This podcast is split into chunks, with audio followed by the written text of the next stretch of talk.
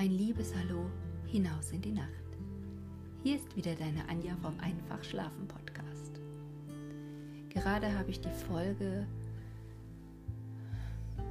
von heute eingesprochen und ich bin noch ein ganz bisschen mitgenommen davon. Die Verzweiflung, die unseren jungen Wärter zunehmend einnimmt, die lässt einen nicht mal kalt, wenn man es nur liest. Also, was kann diesen Mann retten? Diese Verzweiflung ist für mich so spürbar und ich würde ihm so gerne helfen. Und auch der Empfänger seiner Briefe. Wie mag es ihm wohl gegangen sein? Was hat er geantwortet? Leider gibt uns Goethe hier keine Antwort. Dennoch hoffe ich, du hast einen wunderschönen Abend mit dieser Folge oder eine gute Nacht oder wann immer du sie hörst.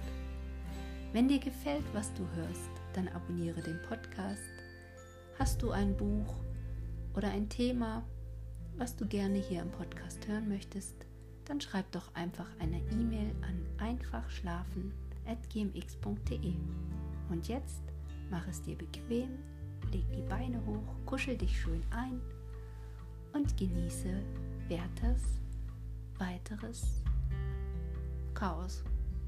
In diesem Sinne, bis bald.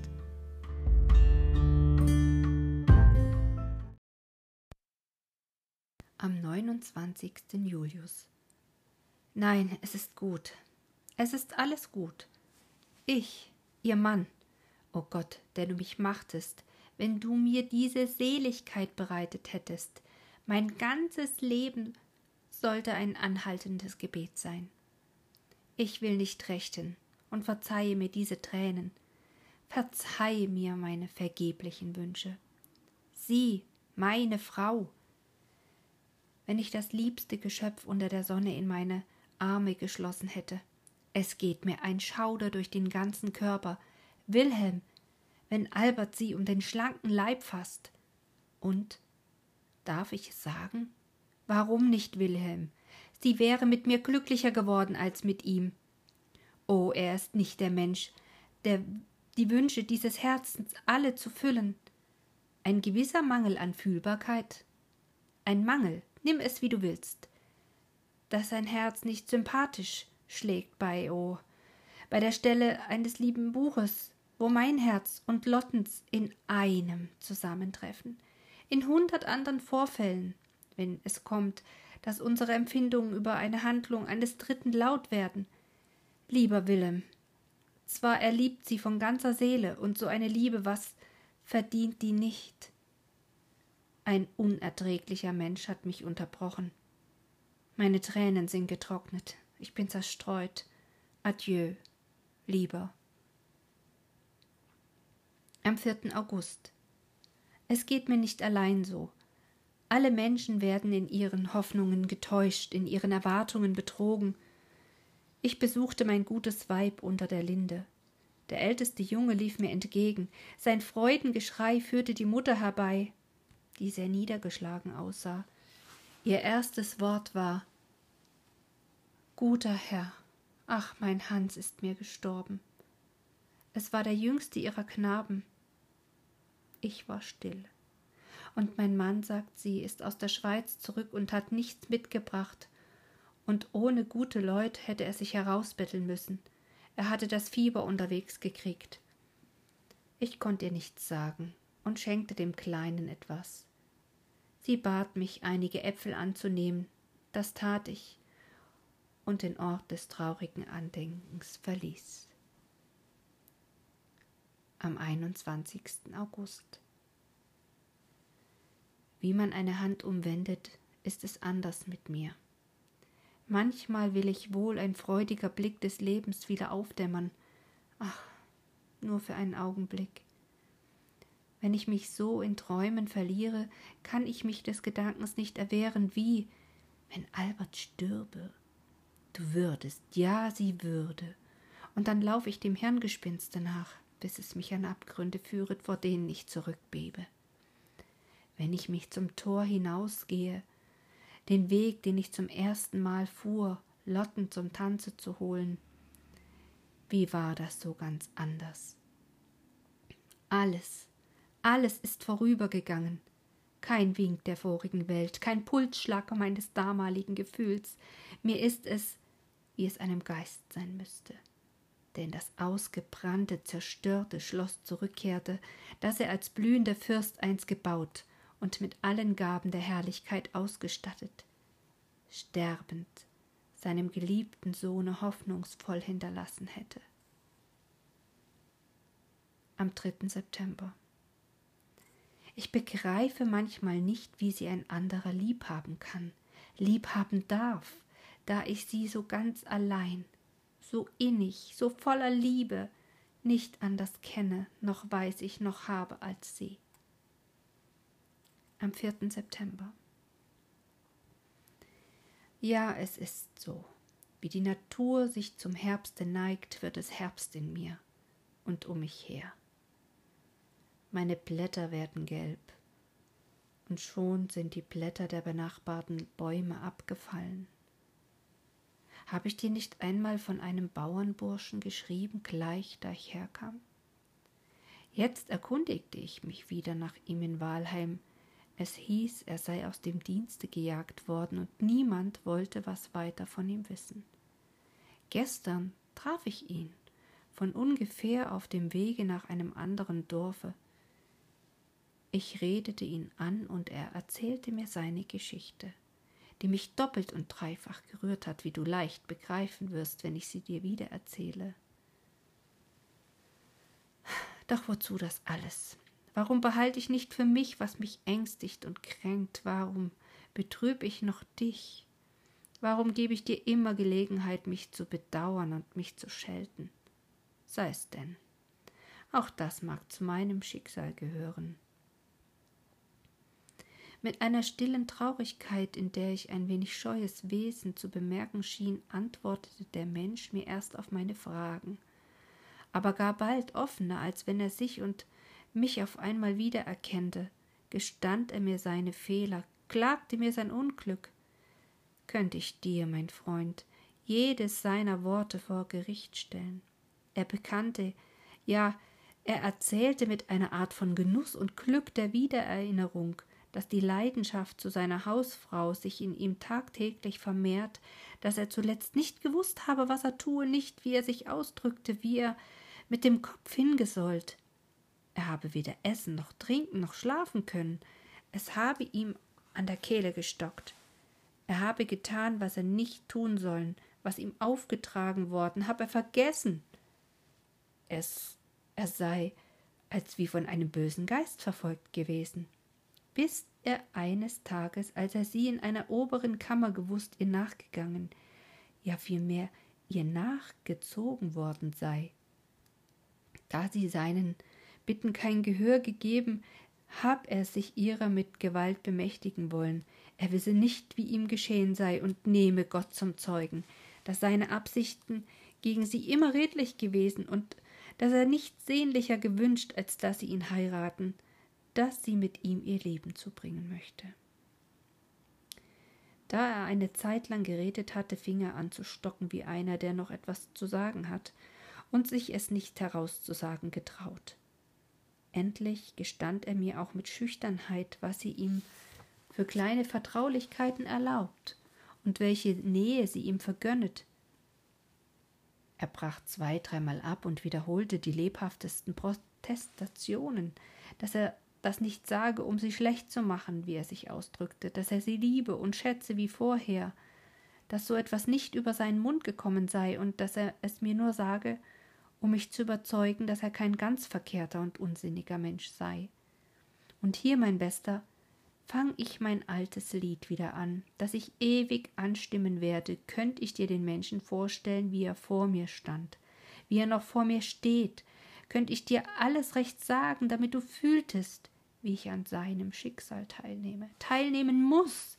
Doch genug, da du auch mein Schicksal kennst, auch mich kennst, so weißt du nur zu wohl, was mich zu allen Unglücklichen, was mich besonders zu diesem Unglücklichen hinzieht.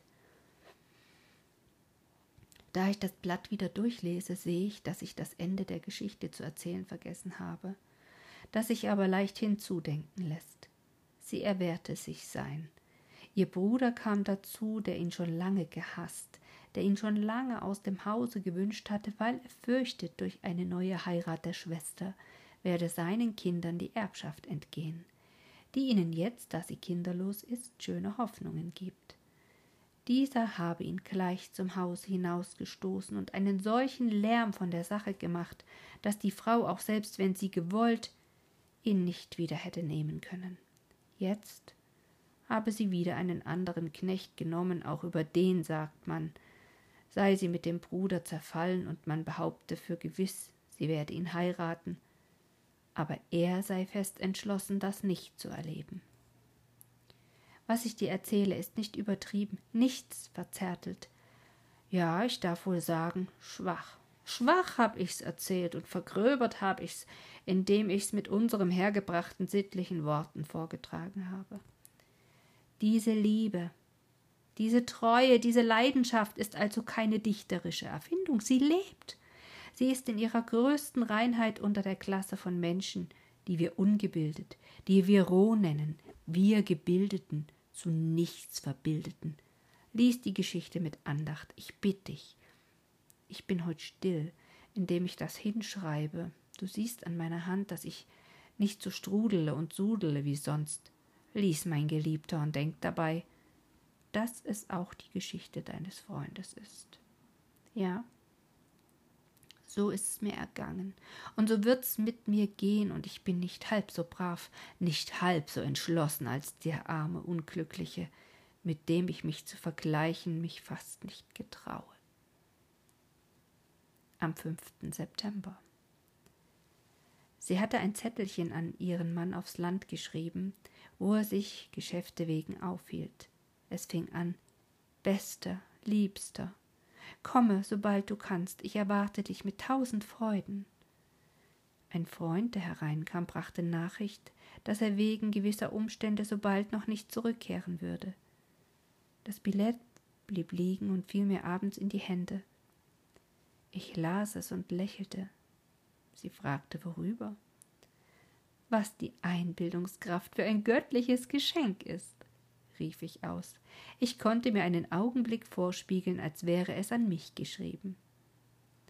Sie brach ab, es schien ihr zu missfallen, und ich schwieg. Am 6. September. Es hat schwer gehalten, bis ich mich entschloss, meinen blauen, einfachen Frack, in dem ich mit Lotten zum ersten Mal tanzte, abzulegen. Er ward aber zuletzt gar unscheinbar. Auch habe ich mir einen machen lassen, ganz wie den vorigen, Kragen und Aufschlag und auch wieder so gelbe Weste und Beinkleider dazu. Ganz will es doch die Wirkung nicht tun. Ich weiß nicht. Ich denke, mit der Zeit soll der mir auch lieber werden. Am 12. September. Sie war einige Tage verreist, Alberten abzuholen. Heute trat ich in ihre Stube, sie kam mir entgegen und ich küsste ihre Hand mit tausend Freuden. Ein Kanarienvogel flog von dem Spiegel ihr auf die Schulter.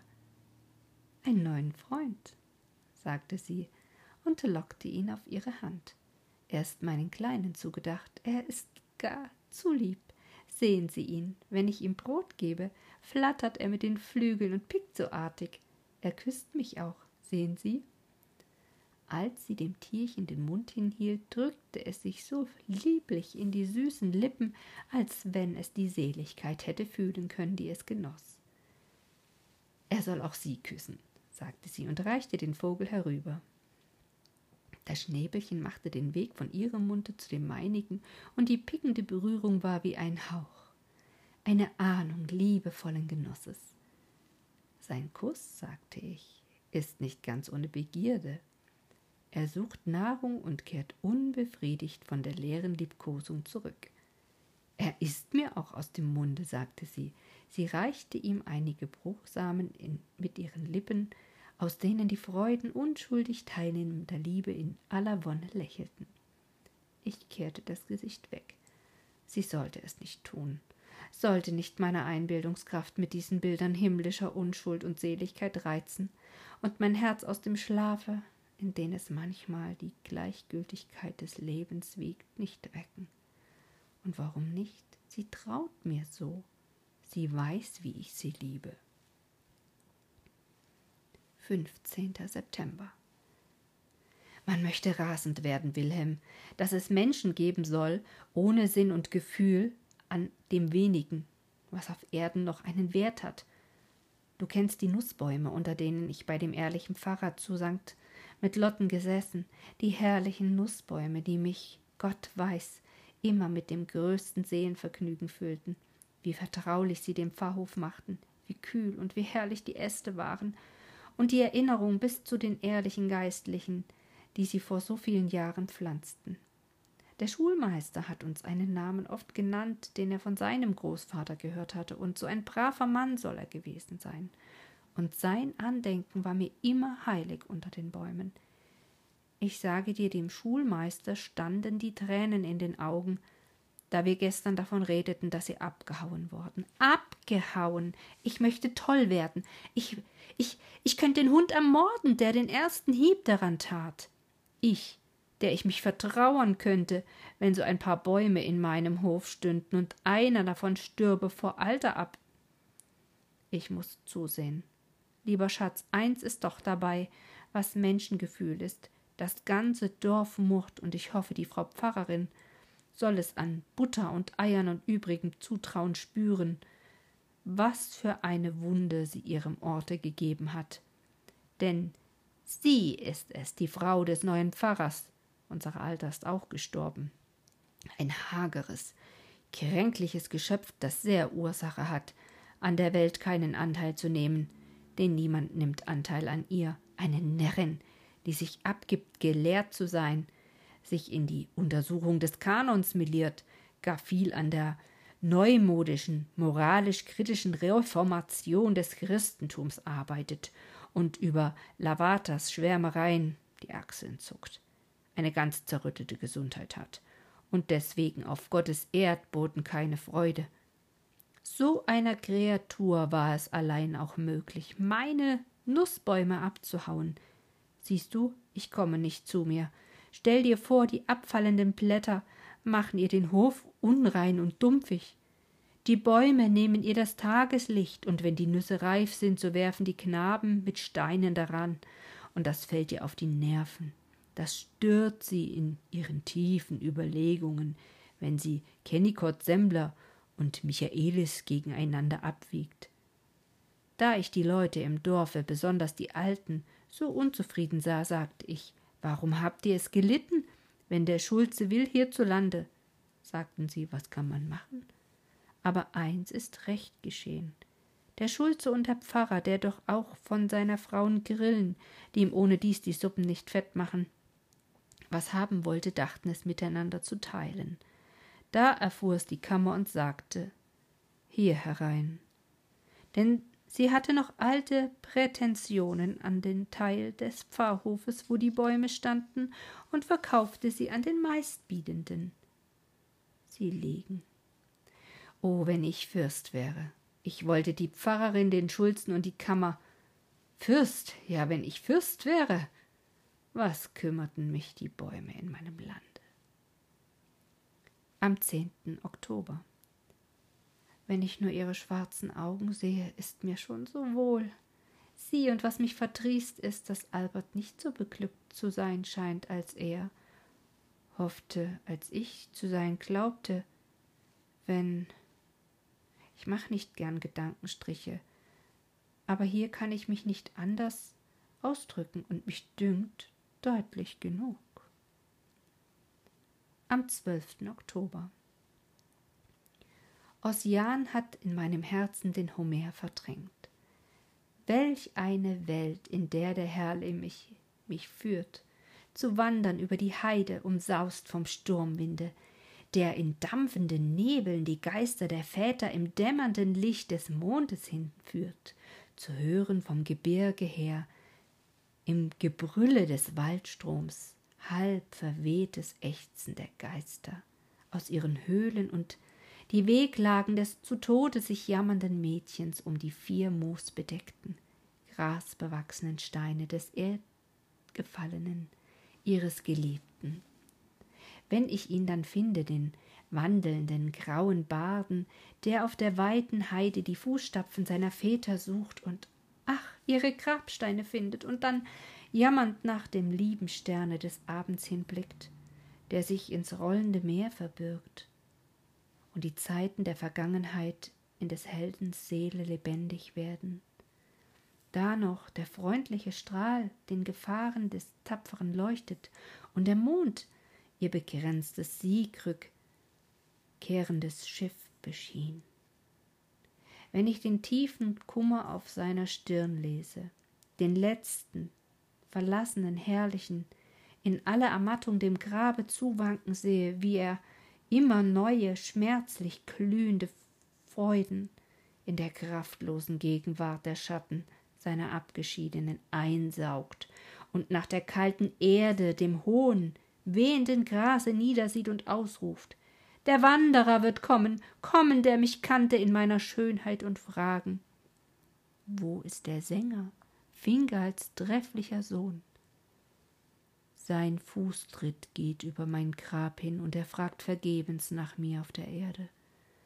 O Freund, ich möchte gleich einem edlen Waffenträger das Schwert ziehen, meinem Fürsten von der zückenden Qual des langsam absterbenden Lebens auf einmal befreien und dem befreiten Halbgott meine Seele nachsenden.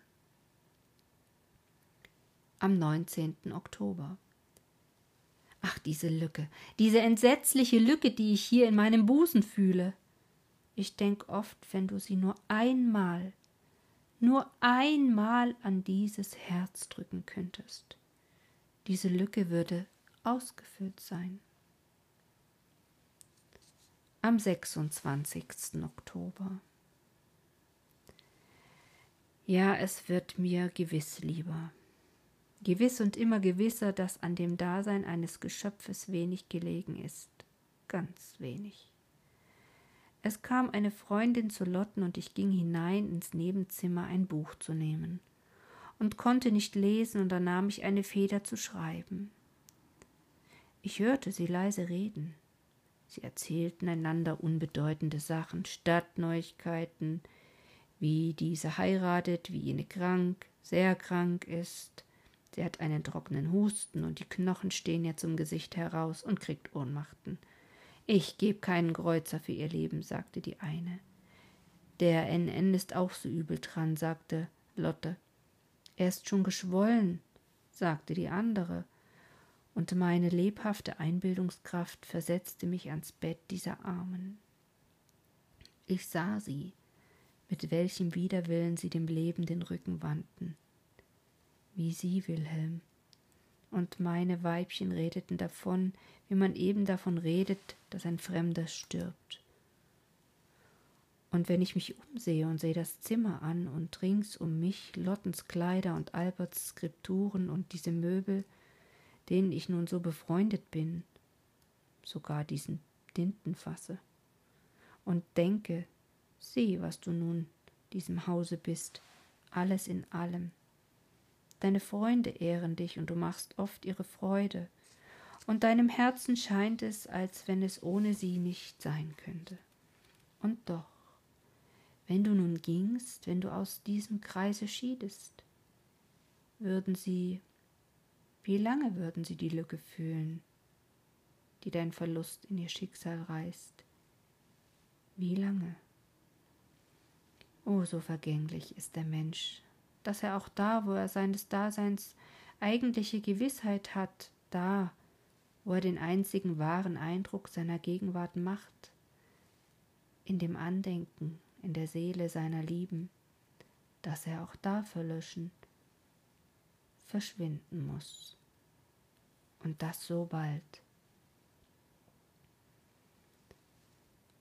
Am 27. Oktober. Ich möchte mir auf die Brust zerreißen und das Gehirn einstoßen. dass man einander so wenig sein kann. Ach, die Liebe, Freude, Wärme und Wonne, die ich nicht hinzubringe, wird mir der andere nicht geben. Und mit einem ganzen Herzen voll Seligkeit werde ich den anderen nicht beglücken, der kalt und kraftlos vor mir steht. Am 27. Oktober abends. Ich hab so viel und die Empfindung an ihr verschlingt alles. Ich hab so viel und ohne sie wird mir alles zu nichts. Am 30. Oktober. Wenn ich nicht schon hundertmal auf dem Punkte gestanden bin, ihr um den Hals zu fallen, weiß der große Gott, wie einem das tut, so viele Liebenswürdigkeit vor einem herumkreuzen zu sehen und nicht zugreifen zu dürfen, und das Zugreifen ist doch der natürlichste Trieb der Menschen. Greifen die Kinder nicht nach allem, was ihnen den Sinn fällt? Und ich?